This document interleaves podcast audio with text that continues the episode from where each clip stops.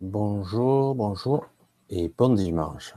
Nous sommes en direct, de toute évidence, j'ai le signal, je vois le niveau du son. Ça a l'air bon.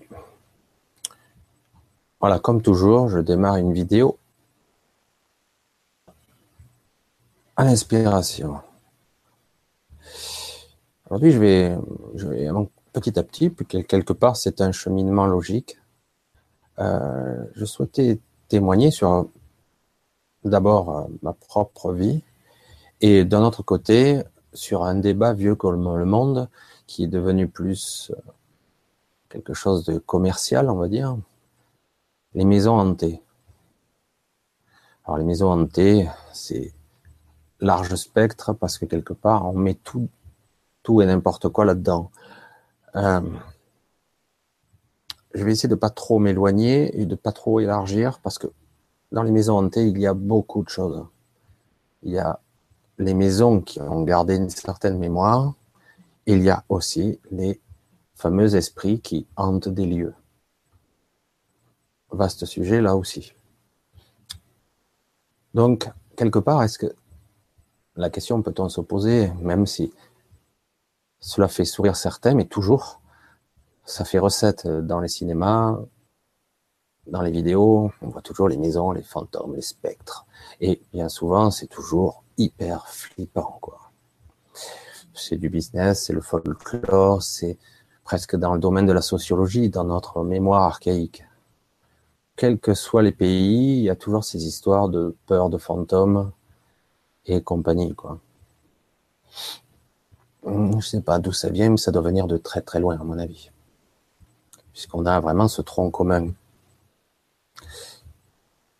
donc, je vais vous raconter ma petite histoire qui ne qui n'a ni rationalité, ni démonstration, ni fait scientifique, je n'ai qu'un témoignage. Donc voilà. Alors, à une certaine époque, le temps de mes parents, on va dire, puisque ça date déjà des années 60-70, euh, souvent, les gens de l'époque achetaient ce qu'on appelait des ruines.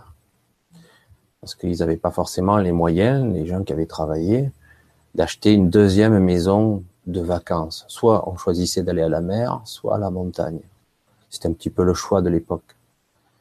Et puis un jour, mon père, connaissant un ami, qui avait lui-même acheté une ruine en Ardèche, lui dit, mais pourquoi tu n'en achèterais pas une? Parce que vraiment, on peut acheter, on peut faire l'acquisition d'une ruine pour pas cher et petit à petit, été après été, euh, quand tu as 4 sous, tu pourrais euh, la retaper petit à petit.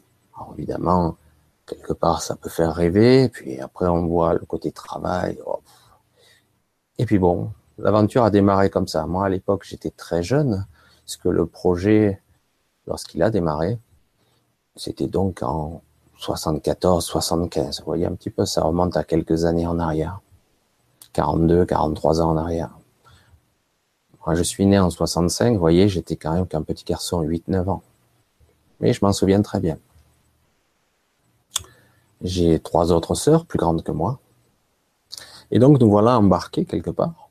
Je vous passe le détail de chercher la maison en question. Puis finalement, mon père s'est arrêté sur une maison. Cette maison que qui appartient toujours à, dans la famille. Elle est toujours là, hein, aujourd'hui. Donc, nous voilà embarqués tous, les enfants, quatre enfants, embarqués dans cette maison où il fallait refaire le toit, les planchers, l'électricité. Il n'y a pas d'eau à l'intérieur, pas de toilette. C'était un petit peu le, camping euh, rigolo, mais aussi beaucoup de travail quand même. Qu'à l'époque, mon père n'était pas très riche, donc il fallait bricoler pas mal. Et donc nous voilà tous en train d'installer le premier été euh, des toiles de tente, des tentes à l'intérieur de la maison, à l'extérieur, pour camper un petit peu à l'intérieur de cette maison qui n'est pas habitable. Et on s'amuse bien. Je dirais que les, les premiers temps, c'était bon enfant et plutôt sympa. Un peu crevant quand même, mais bon, c'était un petit peu délicat pour aller aux toilettes dans les, dans les collines, mais c'était rigolo quand même. Alors cette maison est composée de deux maisons en fait. Il y a une partie euh, habitation et une partie qui était plus là. Il y avait une descente qui les, bêtes arrivaient à gauche et elles allaient euh, manger une sorte de partie étable. Donc il n'y a pas de plancher de l'autre côté, euh, c'était tout bricolé, le toit était voilà. En fait, il y avait deux maisons, deux ruines, une un peu plus habitable et l'autre fracassée. donc on s'amusait comme ça, on était en plein air, nous les enfants on s'amuse, hein, pour avec rien. Et puis, au bout d'un certain temps, alors souvent c'était à l'époque c'était pratiquement 3-4 semaines quand on restait là-haut. Hein. Au début tout allait bien. Et puis euh, au bout d'un certain temps, 15 jours à peine, nous, les enfants, on dormait à l'étage. Il n'y avait pas d'escalier communicant entre en bas et en haut. Il fallait donc sortir la nuit et on allait tous les, quatre. À là-haut, on avait un campé. Hein des lits de camp, euh, l'autre avait une tente. On était séparés par des toiles de tente, c'était du vrai camping. Et puis la première nuit, c'était, enfin pas la première nuit, puisque c'est au bout d'une quinzaine de jours, cette première nuit bizarre, mais ben, moi je me réveillais la nuit déjà fréquemment. Oh, les, les, enfants ont beaucoup d'imagination, vous le savez. Donc, euh, en me réveillant, je me suis aperçu que j'entendais respirer. Alors, nous sommes quatre dans la, dans la pièce, je veux dire, c'est probablement moi. Et puis, je finis par allumer, je m'aperçois que tout le monde dort. Bon, moi je dis rien. L'imagination en travaillant, dire qu'est-ce que c'est, qui c'est, quelqu'un s'amuse, il veut nous faire peur. Pas plus concret que ça. Première nuit se passe, deuxième nuit se passe. Et toujours pareil, toujours des sensations qu'il y a quelqu'un ou quelque chose qui respire. Alors j'en parle pas, je reste juste avec ma petite peur, ma grosse peur qui grossit et je ne sais pas. Jusqu'au moment, au bout de presque vers la fin du séjour, j'en parle à ma grande sœur la première grande sœur, qui a deux ans de plus que moi, je lui dit, est-ce que tu as déjà entendu respirer? Et là, elle me regarde, les yeux exorbités. Elle me dit, moi aussi, j'entends ça la nuit. Ça a commencé fort. On s'est regardés tous les deux, euh, sans avoir plus d'explications que ça, parce que moi, si j'avais, c'était donc là, euh, la première année où on a fait les travaux, c'était en 1976.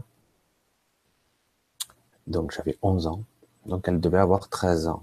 Elle était guère plus grande que moi. Et ça commençait comme ça déjà. Donc euh, il nous restait encore quelques jours à tirer. Et là, du coup, ça validait une certaine réalité. Quelque part, c'était pas mon imagination, donc j'attendais respirer. Alors comme là, là-haut, j'essaie de vous remettre un petit peu le cadre. Il n'y a pas de lampadaire de la ville, il n'y a pas de lumière. Lorsque vous fermez la porte et qu'il fait nuit, il fait noir.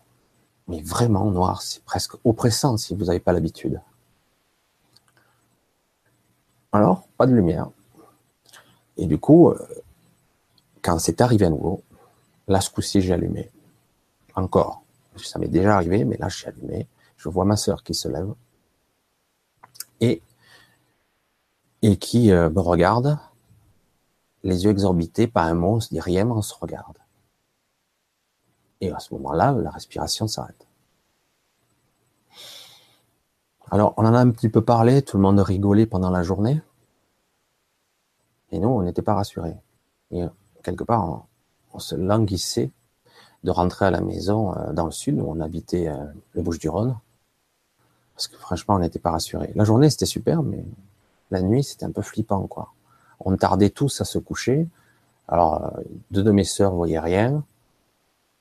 Jusqu'à la dernière nuit, on partait. On a carrément entendu des bruits euh, de pierres qui tombaient. pas des énormes pierres, mais des pierres qui tombaient sur le plancher. Du coup, on s'est rapprochés, ma sœur et moi, on restait tous les deux, lumière allumée, pendant que mes deux autres sœurs dormaient, quoi. Voilà. Ça, c'était la première partie.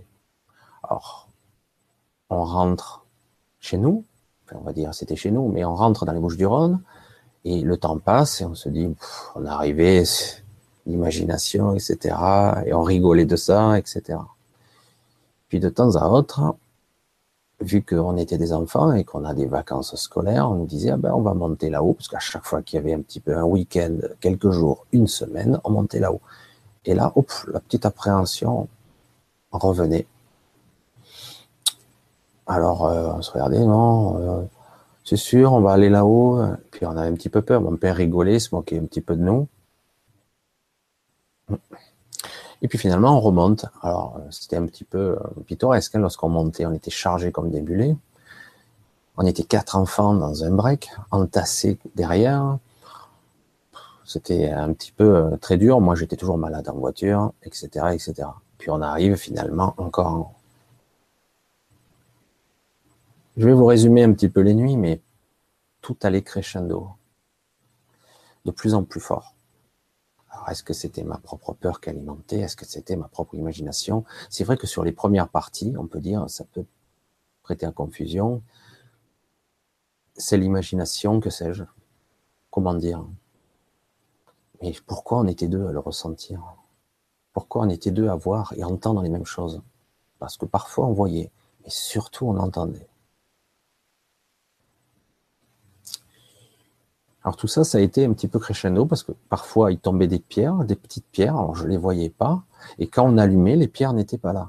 Alors ça faisait un peu peur, ça nous tombe dessus, euh, parce que vraiment on campait dans une grande pièce à l'étage qui devait faire dans les 45-50 mètres carrés, et puis petit à petit on a séparé avec des toiles de tente pour faire un peu pièce bricolée, alors, euh, nous, euh, vous savez, quand on est enfant, on a beaucoup d'imagination. Hein. Alors, petit à petit, euh, j'essayais d'être courageux, mais j'étais complètement flippé, moi. Puis les années ont passé, et c'était tout le temps comme ça. Et parfois, il m'arrivait de monter seul, avec mon père. Hein. Parce que ma sœur, elle, grandissante, 14, 15 ans, moi, bon, j'étais toujours un peu petit, je montais, je bricolais, j'allais chercher le bois. J'étais mon père honnêtement, j'étais complètement paniqué parce que chaque fois, chaque nuit, quand je montais, franchement, j'étais pas rassuré. Même si on avait commencé à créer des sortes de chambres bricolées, j'étais pas rassuré. Une nuit, personnellement, alors là, j'étais tout seul encore. Je vais expliquer un petit peu euh, ah non, ça c'est après. Je vais vous expliquer, parce que j'essaie de retrouver la chronologie, parce que c'est quand même des souvenirs qui datent de pas mal d'années. Euh, souvent j'entendais dehors, parce qu'à force, lorsqu'on a les sens projetés, j'allais dire, vers l'extérieur, tout attentif, parce qu'à un moment donné, presque vous êtes là à attendre, les yeux écarquillés dans le noir, et puis finalement vous endormez me rappelle à chaque fois, avec l'habitude, je finissais par entendre dehors, parce qu'il y a une sorte de, de volet, il n'y avait pas encore de porte-fenêtre, il y avait juste un volet en bois, replié en, quatre parties, et j'entendais le dehors, des chiens qui se baladaient, euh, le vent, je ne sais pas si c'est des grillons, mais on entendait les bruits de la nuit, quoi.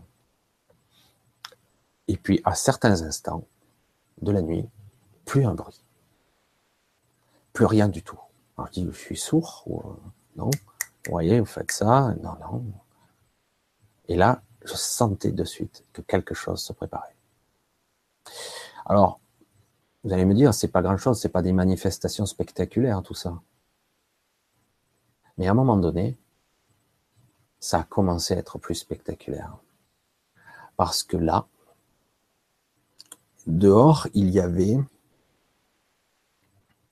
euh, comme c'est une maison en travaux, il y avait un peu des, tuiles cassées qui restaient. Il y en avait même pas mal qui restaient, des morceaux de tuiles qui restaient dans euh, euh, une sorte de terrasse, trois marches que mon père avait fabriquées en pierre, puis après ça, il y, avait le volet, puis on rentrait à l'intérieur.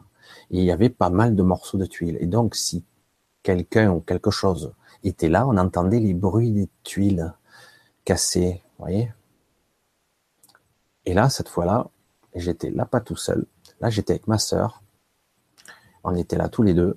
Et là, on entendait clairement marcher dehors. Donc, on s'est dit, c'est pas obligé que ce soit un problème euh, fantastique, mais c'est peut-être qu'il y a quelqu'un, quoi. On n'était pas rassuré quand même. Jusqu'au moment où on entendait marcher, marcher, s'approcher du volet, et mystérieusement, les pas ont traversé le volet, c'est comme ça que je l'ai perçu, et on percevait les pas sur le plancher. On entendait les, pas sur le marché. Alors là, ça a été panique à bord. Ma sœur a, carrément tout allumé au même moment que moi. On était là paniqué, elle s'est mise à crier, etc. C'était la panique parce qu'on entendait marcher sur le plancher de l'époque. Je vous garantis que c'était pas très rassurant. On commençait à grandir, ça faisait un moment. Alors après, on en a parlé à mon père. Alors, je, vais divulguer un petit peu euh, une petite aparté, euh, je vais vous dire, parce que par exemple, mon père à l'époque ne disait rien, il, riait, il souriait quand on parlait de ça. Mais non. Mais plusieurs années après, 20 ans ou plus, il m'a dit, moi aussi je les entendais. Mon propre père m'a dit ça bien longtemps après, mais je, ne vous en ai pas parlé. Je vous en ai pas parlé parce que j'avais peur de vous, effrayer davantage. Oui, il y avait une ou plusieurs présences ici. Alors, nous, on grandissait, euh, il y avait de plus en plus de phénomènes comme ça. On avait de moins en moins envie de monter. Pourtant, moi, je montais parce que j'aidais beaucoup mon père dans les travaux, et les bétonnières, et les joints, et le bois à aller chercher pour couper, pour faire la cheminée. Et puis la nuit arrivait, ouf, la pétoche qui revenait. Pourtant, je commençais à avoir 15 ans, 16 ans, mais toujours un peu le flip, quoi. C'était de plus en plus spectaculaire, d'autant que moi, en plus, depuis mon jeune âge, je voyais des lumières, des lueurs. Et là, encore plus flagrant, c'était carrément des lumières drapées je ne même pas expliquer. Hein. À chaque fois, je décris ça comme des aurores boréales. C'est un petit peu des trucs euh, fantomatiques, plus des bruits indécodables, des respirations. C'est intenable, quoi. Enfin, pour moi, c'était très très difficile. Quand vous comprenez pas quelque chose, vous n'êtes pas sûr de vous-même, pas sûr de vos sens. Vous entendez à un moment donné plus les battements de votre cœur parce que tellement que ça tape dans la poitrine.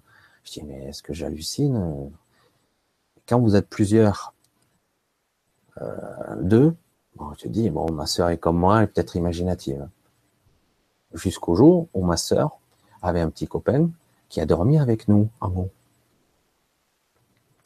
Et lui aussi a tout entendu. Les bruits, les bruits des pierres qui tombaient encore plus. Et euh, lui a entendu tous les bruits. Donc on était trois. Ah, ça commençait à être un petit peu plus spectaculaire quand même. Nous étions trois en entendant ces bruits, plus en plus flagrants, jusqu'au moment où on entendait des chuintements. Moi, j'appelle ça des chuintements. Des... C'est pas encore des murmures, c'est pas des chuchotements. Ah, je vous garantis que vous dormez pas la nuit. Hein. À la fin, on était un peu moins alerte le jour parce que je vous garantis qu'on passait la nuit les yeux ouverts. Alors c'est vrai que c'est spectaculaire parce que nous on y est, ça a été année après année. Ça s'est passé tout le temps. On ne peut pas le photographier. On n'est jamais sûr de soi-même, ses propres peurs, ses propres perceptions. Est-ce que c'est moi? Est-ce que c'est la nuit? Est-ce que c'est l'environnement, le bricolage? Petit à petit, les travaux avançaient. On a commencé à mettre un plancher à l'étage, faire des parois. À l'époque, on les faisait ou en carreau de plâtre ou en ciporex, pour ceux qui connaissent. Puis, ça commençait à être moins spectaculaire.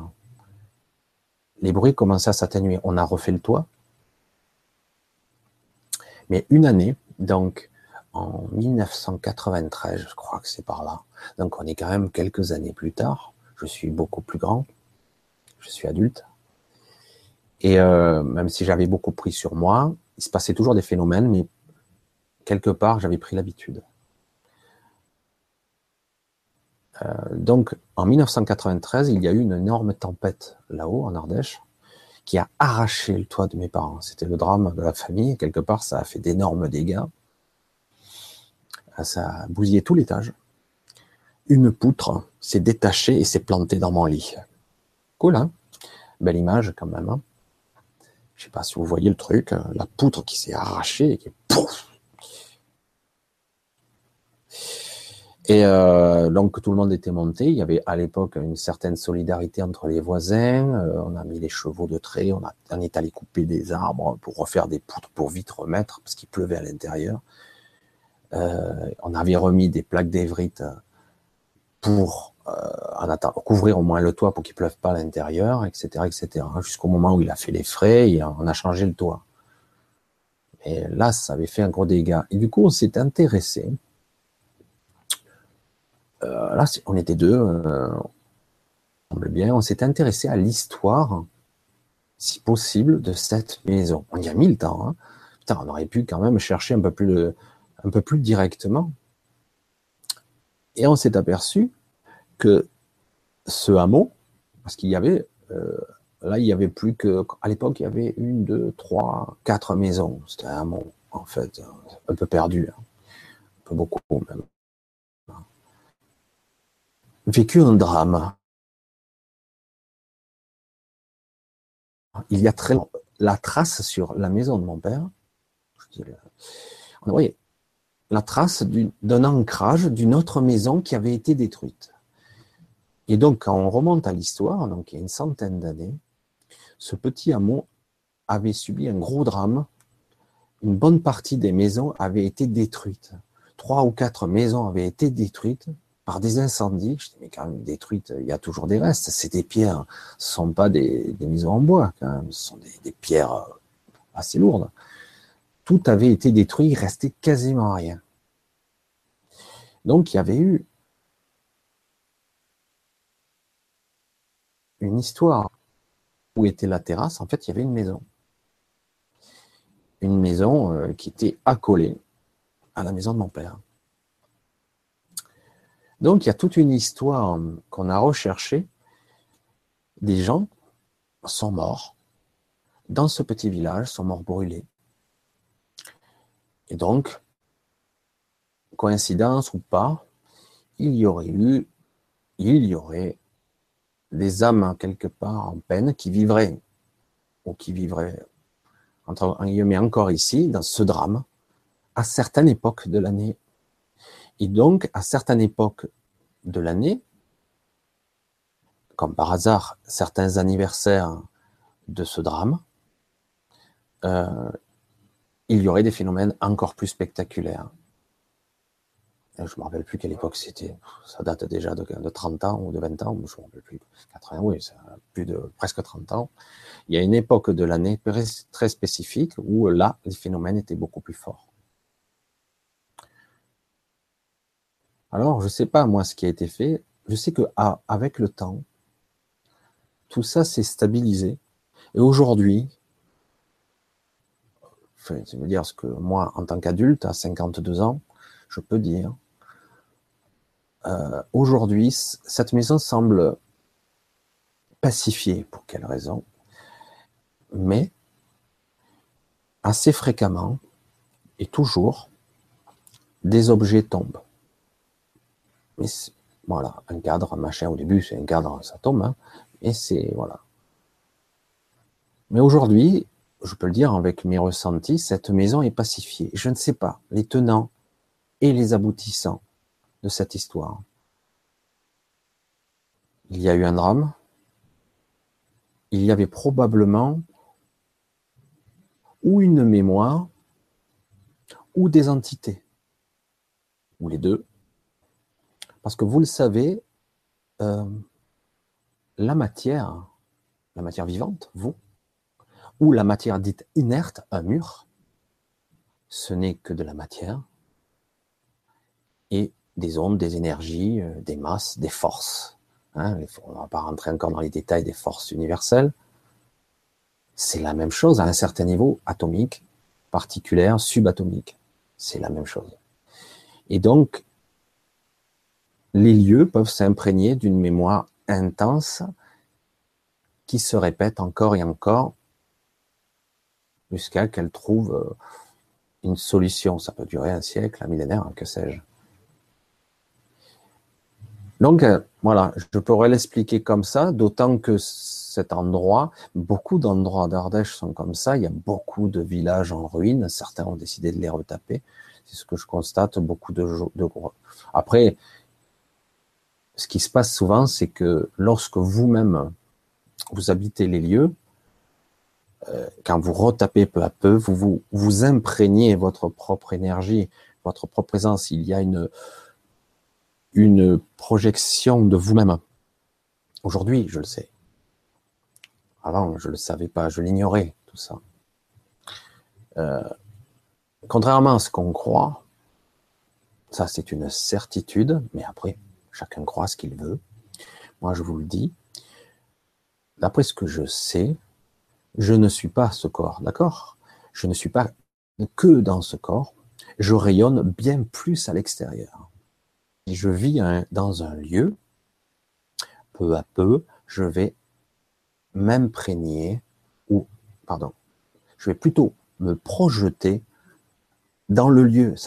D'ailleurs, on le dit dans le symbolisme, simplement, ta maison, c'est toi, c'est ta propre projection, quelque part. Et donc, on peut s'imprégner. Si vous êtes quelqu'un de traumatisé, de quelqu'un de pas bien, avec des sortes de, on va dire, de déséquilibre euh, mentaux refoulés, eh bien, vous allez le projeter sur les lieux. Alors ça, ça peut créer des maisons hantées. Alors si en plus il se passe des drames répétés encore et encore, la matière, l'énergie va s'imprégner de ça. Alors avec le temps, si vous récupérez un lieu qui est pas assaini, qui est encore porteur de certaines mémoires, c'est pour ça qu'il y a beaucoup de gens qui profitent un petit peu et d'autres qui sont plus équilibrés, on va dire, certains se font vendre leur service pour assainir une maison. Faut le savoir, de vous-même, vous allez assainir cette maison. Après, il y a d'autres forces qui sont en jeu. Pour ce qui est de la mémoire, après, pour les forces telluriques, c'est encore autre chose pour, les pour la mémoire imprégnée, surtout les vieilles pierres, euh, surtout des pierres qui ont des. Je veux on ne réalise pas des fois qu'on bâtit une maison avec une pierre qui a 4 milliards d'années. Bon, je, schématise, mais pas beaucoup. Euh, il y a énormément de mémoire dans les pierres. Mais au bout d'un certain temps, si vous y vivez, votre propre énergie va s'imprégner en revanche, s'il y a une entité ou une famille qui vit ici, dans un autre espace-temps, on peut le dire comme ça, mais elle vit ici, parce que comme coincée à répéter euh, des événements funestes, là c'est un peu différent, un peu plus complexe. Aujourd'hui, je peux dire que la maison de mes parents est assainie, et je sais qu'il existe, qu'il a existé ou qu'il existe encore des maisons qui étaient bien plus spectaculaires ici dans une maison à Vernon. Quand on a eu, nous, des échos, c'était assez spectaculaire, où il y aurait eu même des blessés, et euh, pas de morts, mais de gros blessés. Vraiment, les, pierres se déplaçaient euh, latéralement, c'était assez spectaculaire. Toutes sortes de légendes et ont, pris le jour ici, euh, en Ardèche et ailleurs, dans les, on va dire les lieux anciens. Alors voilà la question que je posais ici. Est-ce que les maisons hantées existent? Moi, personnellement, et ce n'est que mon avis, je vous dirais oui, ça existe. Et c'est assez flippant quand même, parce que quelque part, il n'est pas évident d'appréhender, et en plus, vous avez l'esprit, le cerveau rationnel, la partie rationnelle qui, qui vous tiraille dans tous les sens, qui essaie de trouver des explications scientifiques ou que sais-je. Et du coup, après euh, Après coup, il y a le côté imaginatif, etc., qui vous démolit. Alors, il serait bon, il serait bon d'essayer d'être beaucoup plus ouvert et simplement euh, le plus vide possible pour accueillir l'information. Voilà. Évidemment, certains médiums aujourd'hui, des bons, des mauvais, des arnaqueurs et des réels, sont là pour assainir les maisons ou percevoir s'il y a des entités qui existent ici et maintenant, mais dans un autre espace-temps ou un autre état vibratoire. Mais pour moi, euh, des entités, il en existe de toute façon tout le temps, euh, partout, quelle que soit la maison, soit moderne ou ancienne. Euh, je pense plus souvent à des énergies. Je pense plutôt à des mémoires qui sont souvent dans les lieux. Je dirais à 90%, peut-être plus. Et ces mémoires sont parfois tenaces. Pour schématiser, c'est vrai que certains vont dire quelle est la différence entre moi et un rocher? Dire ben, moi je suis vivant et le rocher non. C'est absolument faux. Le rocher existe en tant que tel. Est-ce qu'il a une conscience comme nous? Il vit à un autre rythme. Il existe à un autre rythme.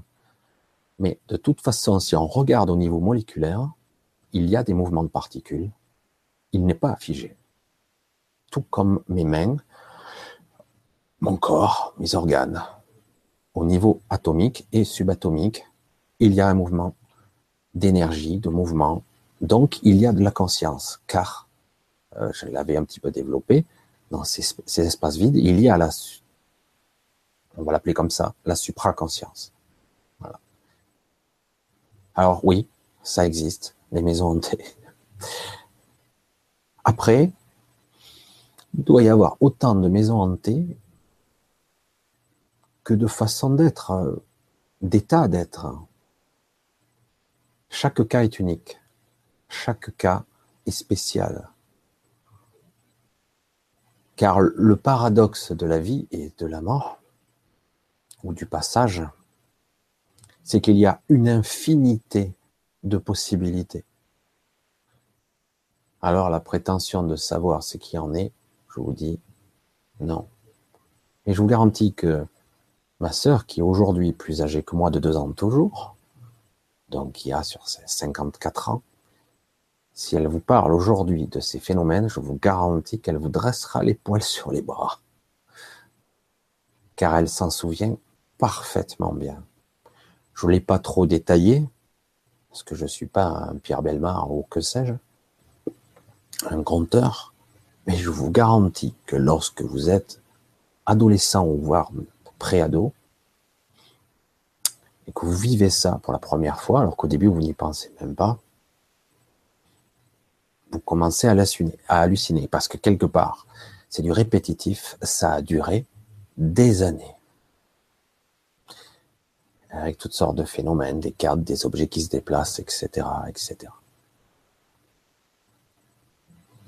Voilà, je ne vais pas rester dans le, voilà, c'était un témoignage personnel, personnel parce que je voulais apporter. C'est encore une variante parce que là, on est dans, d'autres choses. Je vous livre un petit bout de, de ce qu'a été ma vie et de mon propre témoignage qui a rien d'extraordinaire, mais pourtant qui aujourd'hui objectivement est une réalité.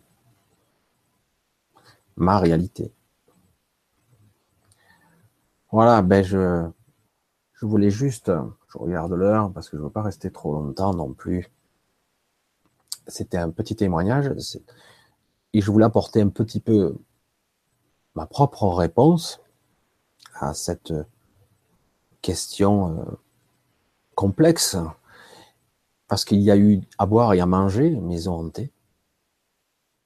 Maison hantée, lieu hanté, parce qu'il n'y a pas seulement des maisons, il y a parfois des endroits et je ne vais pas développer trop ici, parce que je m'y étais intéressé énormément quand j'ai commencé à être plus adulte.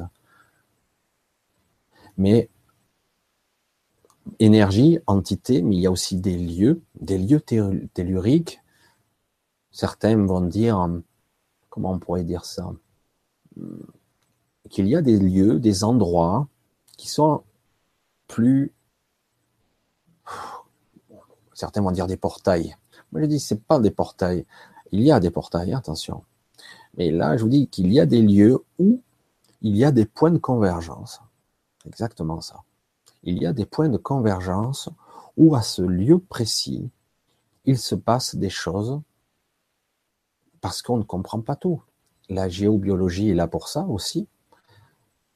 Et ils ont, il commence à y avoir des personnes très très compétentes dans ce domaine qui permet de vous expliquer qu'il y a des énergies, des lignes souterraines, des rivières, des sources, voire des lignes de roches, des pierres, ça peut être des cristaux, parce qu'en Ardèche, il y a énormément de, de, cristaux de toutes sortes.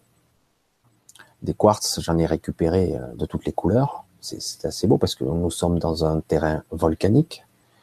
il y a même, ça on en parle moins, euh, il y a eu pas mal de gens qui ont quand même essayé de camoufler. Il y a des fuites de radon. Je ne sais pas si vous connaissez. C'est un gaz qui fait que, qui est un, déchet radioactif de, l'uranium appauvri qui se retrouverait dans le sous-sol et qui se dégrade cours des dizaines d'années, etc. L'Ardèche est aussi un lieu très spécial de par non seulement ses cristaux, mais aussi sa structure volcanique. Euh, le Mézin est connu pour dérégler tous les instruments, tous les instruments euh, géo, euh, bah, tout ce qui, qui, concerne le magnétisme, le nord, etc. Il y a eu bien souvent des interdictions de survol car au Mézin, qui est de la pierre volcanique, ferrique, etc., qui perturbait les, les, instruments de navigation de n'importe quel avion. Il y a eu des crashs, il y a eu pas mal d'histoires. On a parlé de foudre en boule parce que la, la, foudre ne pénétrait pas. Il y a toutes sortes de phénomènes. Je ne suis pas un spécialiste de ça, mais c'était, on est dans une région assez intéressante quand même. Et il y a d'autres légendes, des lieux assez amusant.